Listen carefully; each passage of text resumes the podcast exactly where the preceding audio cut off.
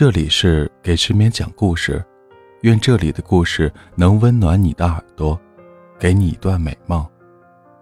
晚安，陌生人。小王子，第八章。很快我就进一步的了解了这朵花，在小王子的星球上，过去一直都生长着一些只有一层花瓣的。很简单的花，这些花非常小，一点儿也不占地方，从来也不会去打搅到任何人。它们早晨在花丛中开放，晚上就凋谢了。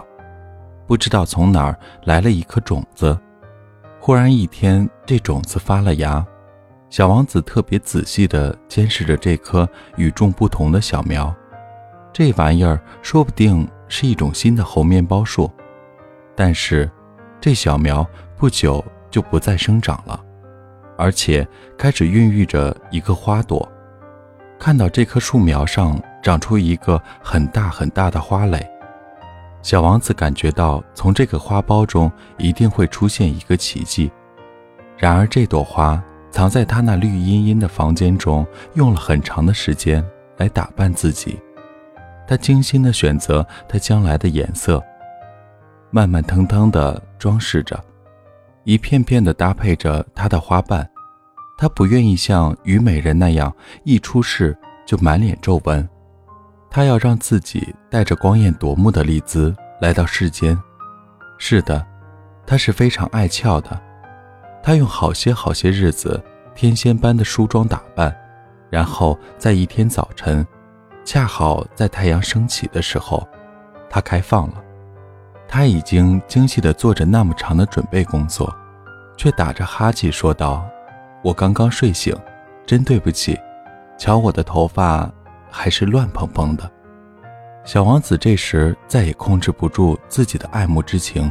“你是多么美丽呀！”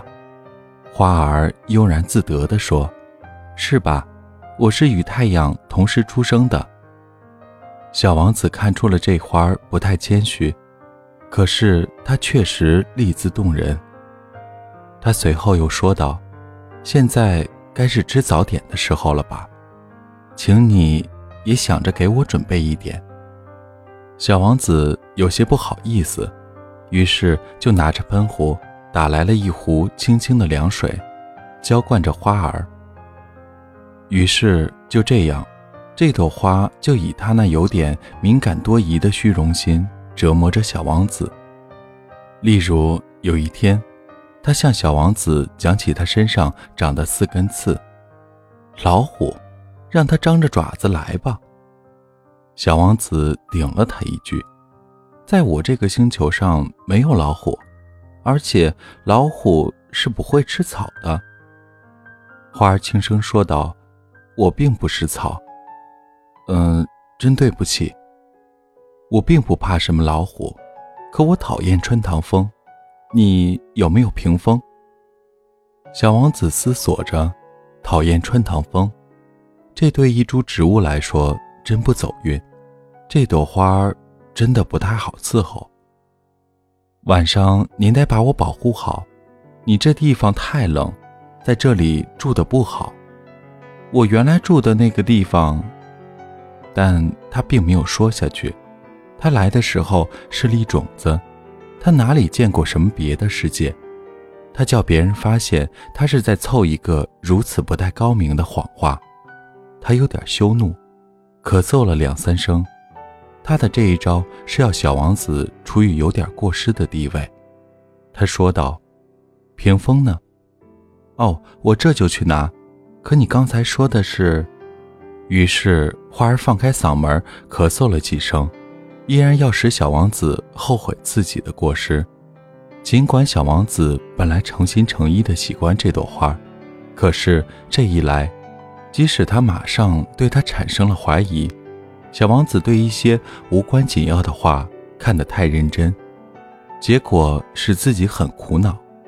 有一天，他告诉我说：“我不该听信他的话，绝不该听信那些花儿的话，看个花，闻闻它就得了。”我的那朵花使我的星球芳香四溢，可我不会享受它。